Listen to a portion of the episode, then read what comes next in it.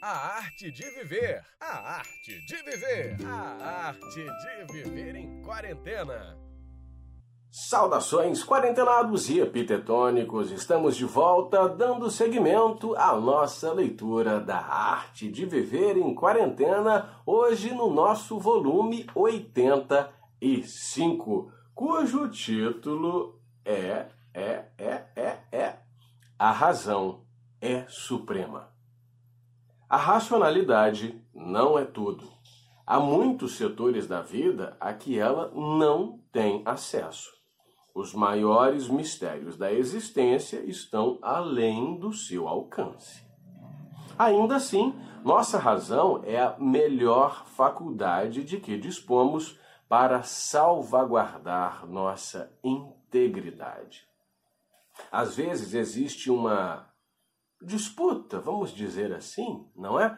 Para saber quem deve prevalecer, a razão ou a emoção. Muita gente às vezes diz, ah, eu sou mais racional, e outros dizem, ah, eu sou mais emotivo, né? Quem nunca ouviu aquela frase, ah, você é muito racional? Ou de repente aquele desdém de, ah, mas você que é muito emotivo, não pensa com a razão. Quem será que ganha essa batalha? Obviamente, ninguém, não é?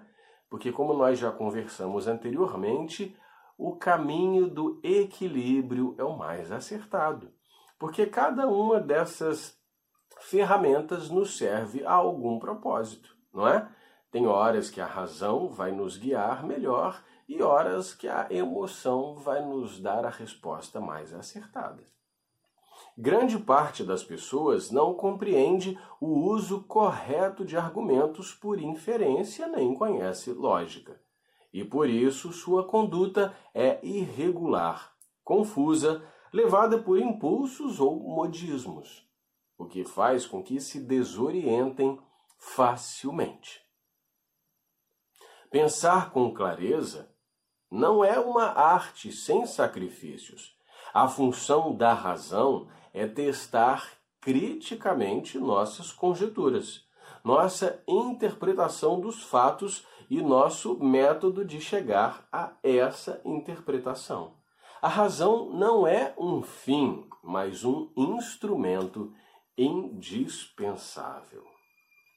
Ó, pensar com clareza, não é? Pensar com clareza nos ajuda a evitar muitos percalços pela vida. Porque às vezes nós somos tomados por rompantes de alegria, de tristeza, de felicidade, de êxtase, de ansiedade e acabamos nos perdendo nesse ninho de gato, não é? As perguntas são os motores da razão. Portanto, você precisa aprender a formular perguntas com mais sensatez do que emoção. Quando sua capacidade de pensar com clareza está comprometida, sua vida moral pode se tornar imprecisa e equivocada.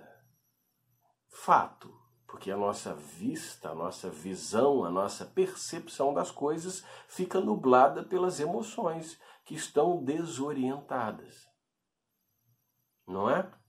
Então nós temos que trabalhar esse aspecto não é um defeito, não é um problema agir com racionalidade, mas nos traz segurança, nos coloca de volta no eixo e nos ajuda a tomar decisões importantes onde nós não seremos levados pelo instinto, pelo impulso, pela reatividade. Né? Nós não vamos apenas reagir, nós vamos refletir e tomar providências.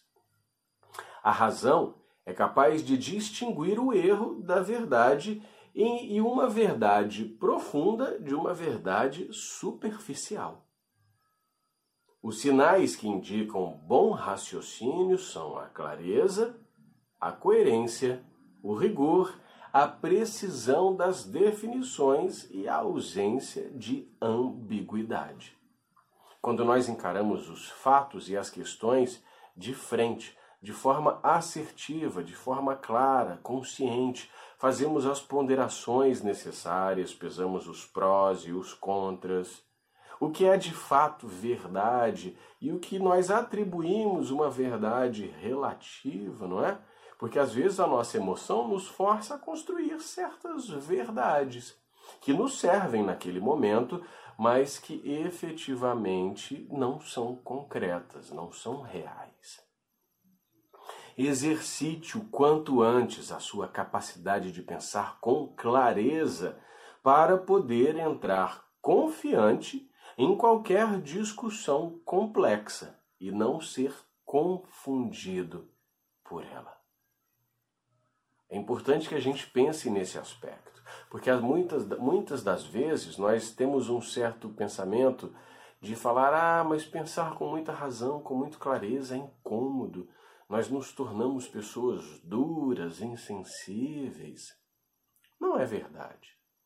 Nós nos tornamos pessoas conscientes, que agem com presença de espírito, com consciência.